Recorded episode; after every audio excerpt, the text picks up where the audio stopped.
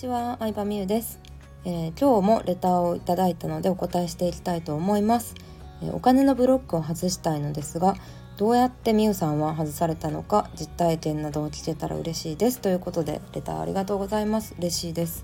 お金のブロックについては結構聞かれることが多いんですけど、まあ、結論から言うと大きく分けて2つあると思ってて1つはあの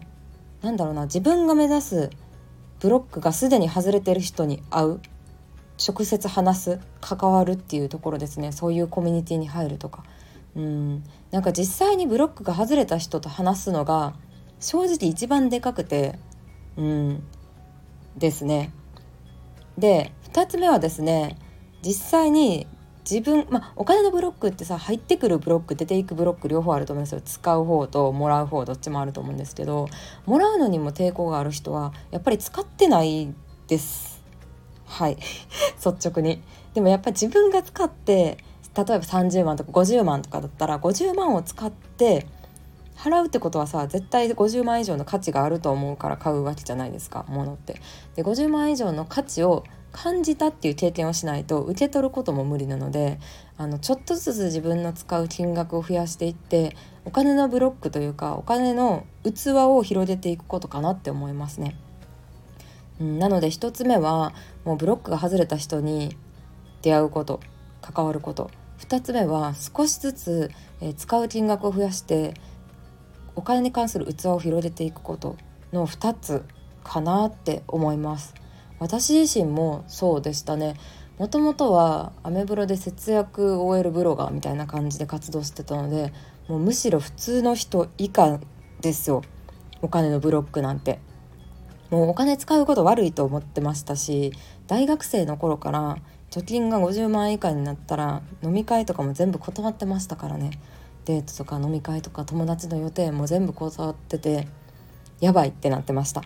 で周り聞いたらそんな50万もね大学生で貯めてどうするんやってそれでねバックパッカーとか行ったらよかったなとか思うんですけどまあ過ぎたことはしょうがないので、まあ、それぐらいお金を使うことにすごく罪悪感があったんですけどどうやって広がっていったかって言ったらやっぱりちょっとずつ使う金額を増やしていきましたね。ブログを通して2017年16年17年ぐらいって女性起業家ブームっていうのがすごくあったんですけど Facebook とかアメブロとかでね。であの私自身は全然自分のサービスとかやってなくてアフィリエイトしかやってなかったんですけどまあいろんなブログを見ていくうちに、うん、個人でブログコンサルだったりとか例えばパーソナルカラー診断だったりとか美容系だったりとかっていうサービスをやってる人の存在を知ってで、うん、ワンデーで2万のセミナーとか、うん、例えば個別コンサル5万とか10万とか、まあ、ちょっとずつあの値段の高いサービスを受けてで実際に自分がこれ受けてほんまに良かったなえめっちゃ人生変わったなすごいこと知れたなっていうのを感じたのが本当に大きかったですね。うんまあ、それまでもう服も1万円超える服とかでもめっちゃもったいないと思ってたぐらいだったんですけど2万のセミナーとかに行ってたわけですよ。形の見えないものに払ってたんですけどでもそれで本当にいいな自分が実感したからなんか自分もこういうサービスやってみたいなって自然と思ってちょっとずつ受け取る器っていうのも広がっていった感じなんですよね。うんだからまずはなんか自分が払う方が先の方がやりやすい人は多いんじゃないかなって思いますね受け取る方よりも。うん、でいきなり例えば100万使うとか50お金を持ってたとしても50万とか100万とか使う器ってできないと思うので、まあ、ちょっとずつちょっとずつ広げていく感じだと思いますその許容範囲を。でその時になんですけどその時に1番の方が効いてくるんですけど言ったら、私自身ももともと手取り16万円の OL だったんですけどうん16万なわけじゃないですか毎月。でボーナスでも20万とか30万円とかなのでまあ、50万円とかの口座に行くのめちゃくちゃ怖かったんですよね。27歳ぐらいの頃。なんですけどねあのそういうところにまあ行った後もそうなんですけど参加する前とかもうーんなんか自分をなんか自己研鑽とか自己投資のために50万とか使うのが当たり前っていう人にめっちゃ出会ってましたね。その辺の時代。27歳ぐらいの時。うんたくさん出会っててでなんか今度こういう講座を受けるんですよとかなんかこういうのを受けてですごいビジネスのこと分かって新しいサービスやるんですよっていうような人にたくさん会ってて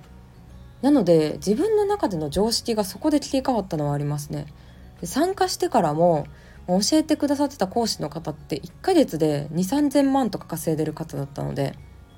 でやっぱりそうなると着てるドレスとかも1着20万とか普通に50万とかのバッグ持ってたりとかで自分自身も持ち物だけじゃなくってこう学びに投資し続けてたりとか人にお金を使ってたりとかっていうのを目の当たりにして最初はもちろんすごいびっくりしましたけどでもだんだん当たり前になってきましたね。うん、で特に会社員会社に通いながら副業とかやってると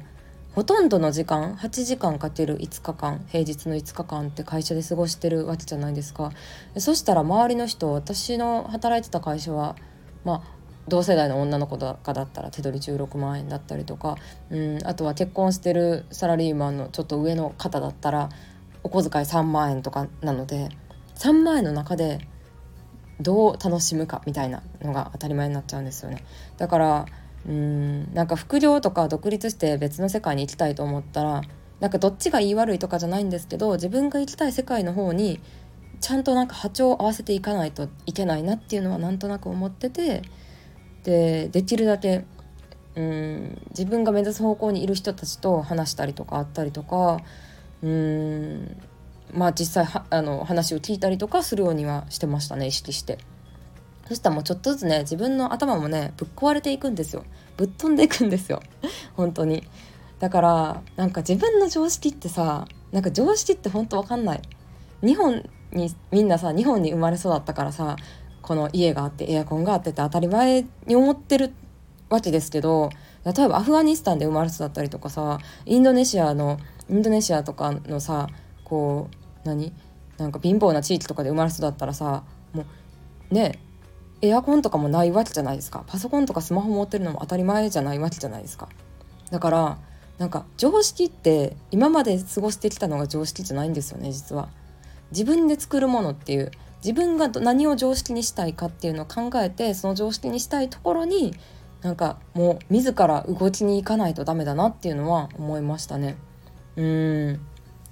そう。まあでもこれは海外旅行行っって思ったのもあるかな。海外旅行に行くのは逆にうん、日本より貧しい国東南アジアとかに行ってたので学生の時とか社会人1年目の時とかは。東南アジア行くとやっぱなんか街ちょっと出たらさ、うん、豪華な高級ホテルがあるすぐ横で物乞いしてる子供たちとかもいたりしてうわなんか常識ってほんま人それぞれなんやなみたいな。でも観光客の方はちょっとなんかえみたいな感じでビビったりしてるけど現地のさうんなんか運転手の人とかはさ普通に過ごしてるからさえみたいな表情もなくさまあまあそういう人たちもいるわみたいな感じで見てるからなんか常識って何なんやろうなみたいに思いました。まあ、ちょっと話それたんですけどなんか常識をチューニングする感じなのかなと思ってチューニングするためには普通になんかうんぼーっと過ごしてるだけでは何も変わらへんなって思ったんで、まあ、本読むとかも手っ取り早い方法ではありますけどうんやっぱなんか直接喋るのが早いですね。うんでなんか探したら同世代とかちょっと上のお姉さん世代の方たちでうんまあ100万とか稼ぐのが当たり前の人たちがいたんですよね。もう衝撃でしたけど最初本当にそんな人いるんかって思ってましたもん。でうんそういう人たちと喋るとあなんかでも考え方明らかに私と違うなっていうのは思いましたね。この根本的な考えというか思考を変えていかないと多分なんかやり方だけ学んでもあかんなっていうのは感覚的ですけどなんとなく思って。で思考を学んでからじゃあやり方どうしたらいいんやろっていう論理的なところを学んでであとはもう睡眠時間を極限まで削ってすごい行動したっていう感じなんですけど。まあでもどこまで行きたいかは本当人それぞれなので自分がねこの質問してくださった方がブロックを外したいっていうのはどういう意図だったのかっていうのはまあちょっともちろん詳しいところまでわからないんですけどうん。なんか会ってみるのが一番かなって思いますね。リアルがいいですよできたら。リアルがいいです。うん。でそうそうそう。まあ進学校とかもそうですけどあのね進学校の高校とかになんで通うかって言ったらさみんな勉強するからさその環境に、ま、交わらせたいわけじゃないですか親としては。例えば自分が国公立目指してるのに周りのほとんどみんなが就職とか専門学校とかでもう10月ぐらいにねあの試験を終えてる入試もう合格もらってるみたいな環境でさ自分一人勉強とかさできないですもんね。人間流されちゃうし確かにさ全然無名な学校からすごいとこ入る人とかもいるけどでもなんかいっぱい以下やと思いますそれは。いっぱい以下だと思っててほとんどの人はやっぱ東大とか京大とか入るとかになるとうん進学校毎年この学校から入るみたいなところ出身なので、まあ、それはやっぱ周りの勉強するのが当たり前っていう環境がね大きいやろうなとは思いますね。うん、なのでまあでも副業をね頑張ってる人も多いと思うんですけど副業っていうのはみんながねあの就職をするって決めてるところで勉強してるようなもんなんですよね。そう正直言うと。だからすごい大変だと思います。でもその大変さがどうやったらちょっと緩和されるというか自分の中での常識を壊せるかって言ったらやっぱ同じように目指してる人と関わるのが一番かなって思うしうんそれは私が主催してるアカデミーとか見てても本当そう思いますね。やっぱここに入ってなかったらそんなにビジネス続けれてないっていう人もいっぱいいるしもちろん他のね自分に合った、うん、アカデミーとかスクールでもあのそれは一緒だと思うんですけどやっぱねなんか仲間仲間意識みたいなのは私は一人行動が結構好きなんで疲れますけどでもなんか周りにね頑張ってる人がいる環境っていうのはすごい大きいなって思います。まあ、ちょっと最後ら辺はお金のブロックの話から外れていったんですけど私がずっと話したかったテーマなのでうん。まあ良くも悪くも人は流されていくんでねどうせならまあ流されてなんかいい方向に流されていく ような環境に行くのが早いんじゃないかなって思いますし。うーん。まあうん。お金使うの楽しいっていうなんだろうな。なんか潜在意識は結構大事だと思います。そう。なんか私お金使うことに罪悪感ありましたねずっと。なんか減るって思ってたんですけどでもさお金と何かを交換してるわけじゃないですか。例えば10万払ったら10万円と何かを交換してで交換する方が得って思うから買ってるわけだと思うんですけど。でそれってうん。なんか10万円以上のものを絶対得てると思うので。得たものにフォーカスするとうーん昔ほんと初期の時は得たものにフォーカスすることで罪悪感がなくなったかな。うん。そうそう。なんかお金使うの楽しいってなんかお金使うことに対してのポジティブな感情がないと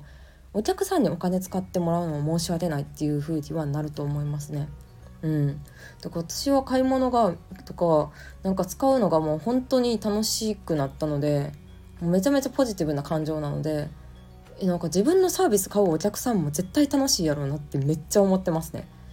うん、てか実際楽しいと思いますけどね。うん、明らかに買う人の方が得してる世の中って思いますね。はいそんな感じでした。ということで今日はお金のブロックについての話をね 熱く語ってきたんですけれどもまた大事な話なので、えー、形を変えていろんな方法で話していきたいなと思ってます。ありがとうございました。